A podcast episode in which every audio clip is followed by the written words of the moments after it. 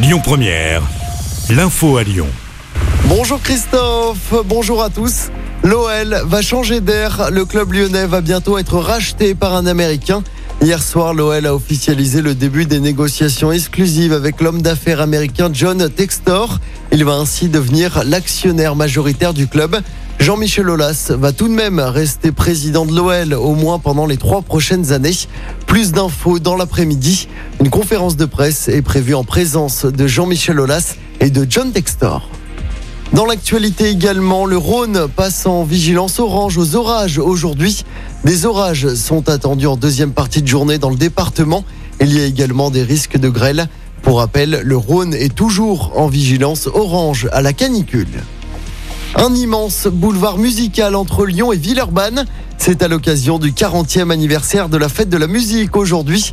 Les deux villes s'unissent et proposent un couloir musical entièrement piéton entre le métro Cusset à Villeurbanne et la place Maréchal Lyotet dans le 6e. 5 km de musique et de concerts avec plusieurs scènes installées. On écoute le maire de Villeurbanne, Cédric Van Stevendel.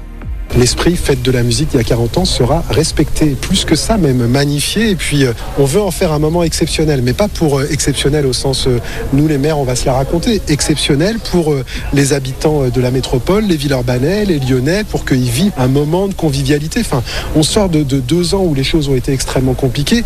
ensuite, j'espère aussi que les Villeurbanaises et les Villeurbanais vont être nombreuses et nombreux à descendre dans la rue avec leurs instruments. C'est pour cela qu'on l'organise. C'est aussi pour eux et c'est ça qui va faire en sorte que la fête réussi ou pas. Nous, on gère la sécu, on gère la question de la convivialité. Aux Villeurbanaises et aux Villeurbanais de donner à voir aussi ce qu'ils sont capables de faire. Je compte sur eux. Et l'ancien ministre de la Culture et créateur de cette fête, Jack Lang, sera présent à Villeurbanne aujourd'hui. Notez que les métros lyonnais seront accessibles jusqu'à 2h du matin. En sport, en basket, l'Asvel a une défaite de perdre son titre. Les Villeurbanais sont désormais menés 2-1 en finale du championnat après leur défaite hier soir sur le parquet de Monaco. Une défaite 83 à 80. Victoire obligatoire pour l'Asvel demain soir. Ce sera toujours à Monaco.